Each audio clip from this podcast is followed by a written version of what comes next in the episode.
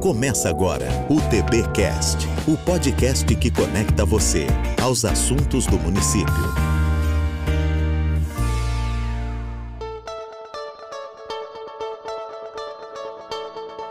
Olá, amigo tubaronense, olá, amiga tubaronense, muito bom dia, muito boa tarde, muito boa noite. Seja bem-vindo a mais uma edição do TBcast, podcast da Prefeitura Municipal de Tubarão, onde você fica por dentro das novidades da administração da nossa cidade.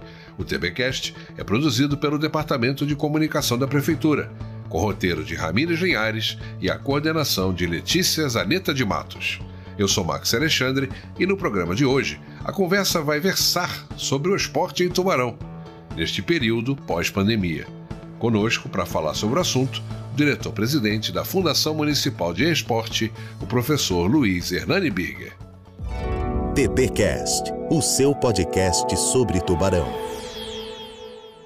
Professor, seja bem-vindo de volta ao nosso TBcast. E vamos começar com uma breve apresentação da Fundação de Esportes aqui do nosso município. Quais as atividades desenvolvidas hoje na pasta por você e a sua equipe? Seja bem-vindo mais uma vez, obrigado pela presença. Eu que agradeço o convite, a Fundação sempre está à disposição para divulgar os nossos eventos e as nossas participações a nível de esporte no, no estado de Santa Catarina e também no Brasil e até internacional. É, hoje nós podemos dizer que, voltando tudo ao normal, então, as nossas atividades principais são os jogos da FESPORT, a ULESC, Joguinhos Abertos, os Jogos Abertos e o Parajasc. E também, já de antemão, o Mark já avisando que em outubro voltaremos também com o nosso Getuba, que é os Jogos Escolares da cidade de Tubarão, na categoria de 13 a 15 anos. E além disso, também a Fundação dá apoio para todas as competições das federações que envolvem os atletas e os nossos técnicos em participações de Campeonato Brasileiro e até internacional. E que são muito, muito bem sucedidos. Com certeza. Voltando um pouquinho no tempo, professor, como é que a Fundação de Esporte se virou durante esse período da pandemia? Com a maioria dos eventos e as atividades esportivas não sendo realizadas. Né? Como é que, que foi esse período? E se agora a gente já pode dizer que voltou tudo ao normal 100%? O Max, no primeiro ano ali da pandemia foi difícil, né? Ali foi tudo paralisado, os treinamentos, as competições. Então foi um ano e que a gente sente muito é principalmente pelos atletas, porque um ou dois anos em que esses atletas ficam sem competir, como a gente diz, ele queima aquela etapa dele.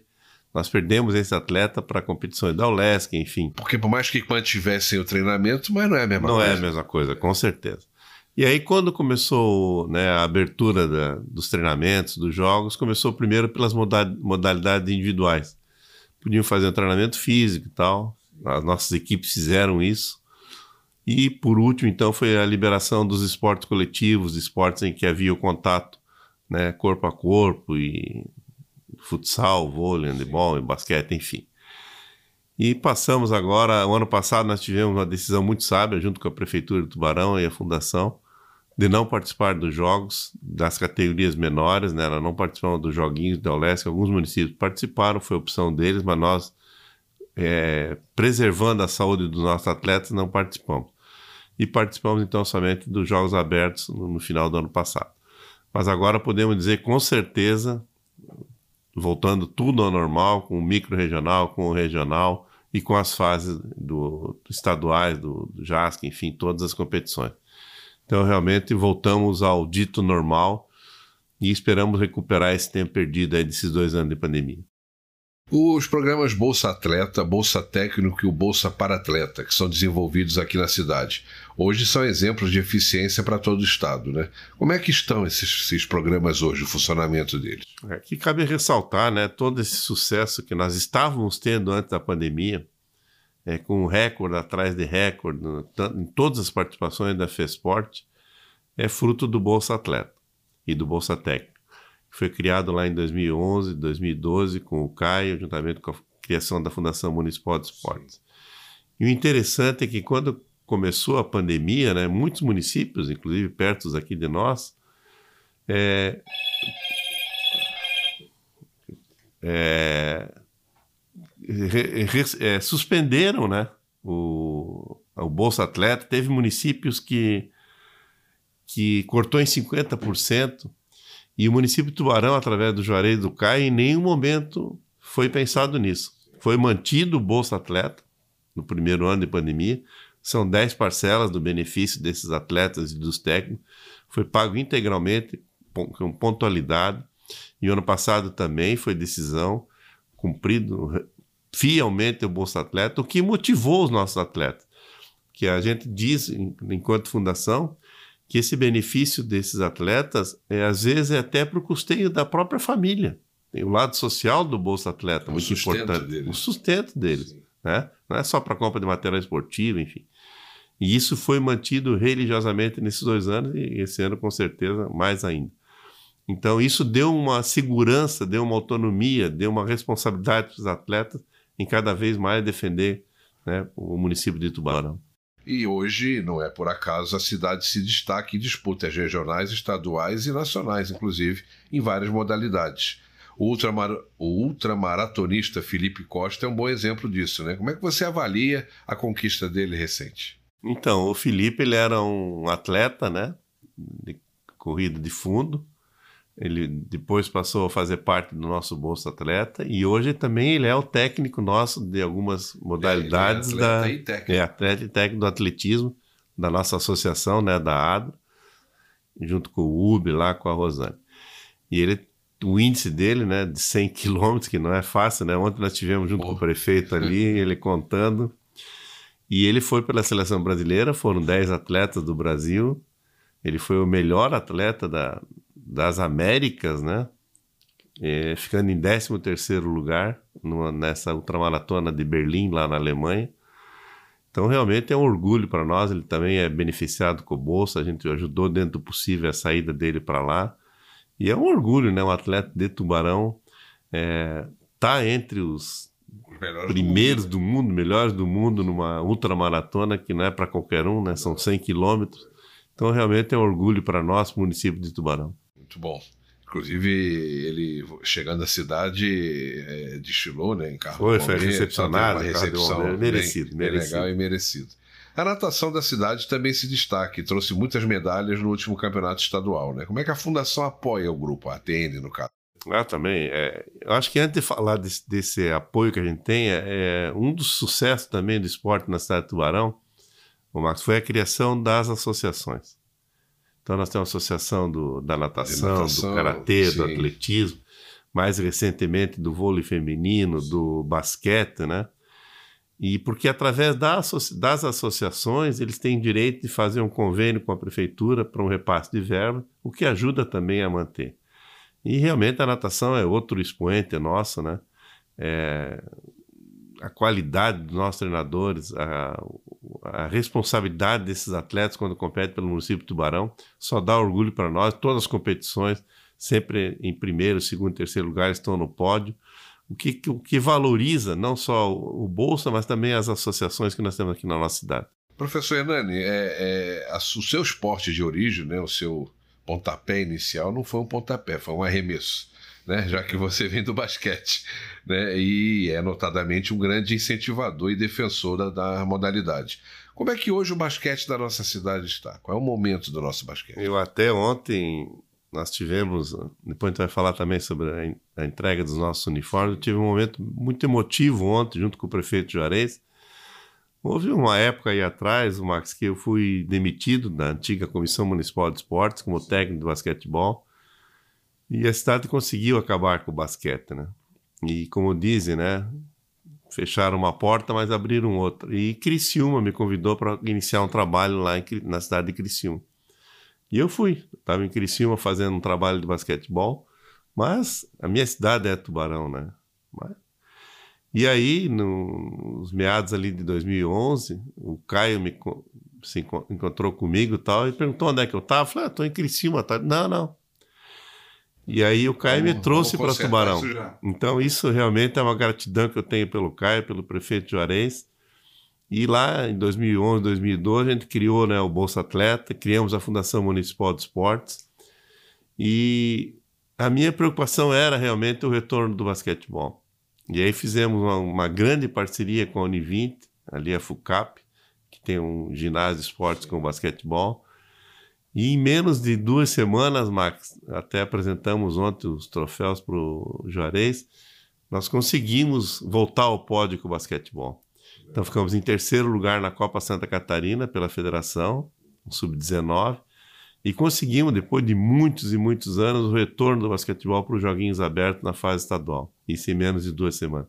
Então realmente foi um momento de muita emoção para mim, como você falou, é o, é o meu esporte, minha vida é o esporte, mas o basquete é né, o que, que fez a, toda a minha nasceu, trajetória aqui em Tubarão. Então, realmente muito emocionado com essa volta do basquetebol e daqui para frente só sucesso com certeza. Que bom, também gosto muito de basquete. basquete é, é um jogo sensacional. Mas além do basquete, temos outras modalidades, né? Por exemplo, o karatê. Tivemos medalhas, inclusive, numa, na competição sul-americana, né? recente, pela Associação Impacto também há participação da fundação nessa modalidade. Sim, com certeza. O nosso karatê foi representado no Pan-Americano, né? Sim. Pela Associação Impacto, onde conseguimos, fomos com nove atletas e um técnico, cinco medalhas, uma de ouro, duas de prata e duas de bronze, e a Impacto ficando com o segundo lugar. Aqui também tem o dedo do Bolsa Atleta e do Bolsa Técnico, né? E também a parceria da Associação Impacto com a Prefeitura para o repasse de verba. Sim. Então, realmente, o Fabrício está de parabéns pelo trabalho que ele desenvolve.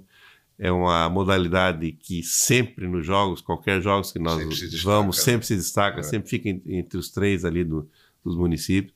E hoje o Karatê não é só referência nacional, é até internacional, inclusive com o próprio nosso técnico do Bolsa, que é o Fabrício, técnico da seleção brasileira de karatê. Temos atletas na seleção. Sim, com certeza, vários atletas na seleção brasileira. Tivemos recentemente o regional dos Joguinhos Abertos, né, que estão voltando agora esse ano com força, né? Como é que foi a participação da cidade nessa Foi etapa? muito boa, Max. É, já posso te adiantar, os Joguinhos começam agora dia 19 na cidade de Blumenau. Era para ser em Chapecó, mas problemas aí que Acabou. política, mudando. enfim, é. vai ser em Blumenau, que não cabe nós aqui, é. né, julgar. Deixemos assim. É.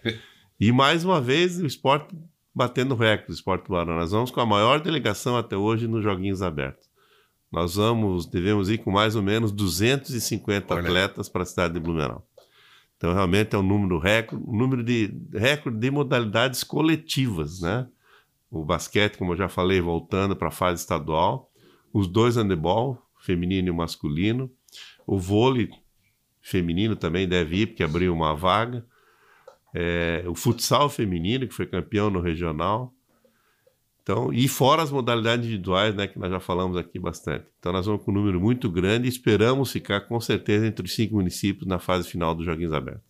Foi um grande sucesso o Campeonato Municipal de Futsal, né? Após alguns anos aí de hiato, que acabou recentemente, né? E foi promovido pela Fundação. Como é que foi voltar com essa competição que no passado era muito prestigiada aqui na cidade? Né? É, até eu falei com o prefeito Juarez, né? O Juarez herdou algumas lendas urbanas aí na cidade, né? A Ponte Capivari, Tubarão. Verdade. A Estradiral da Congonha, Caruru, enfim. É.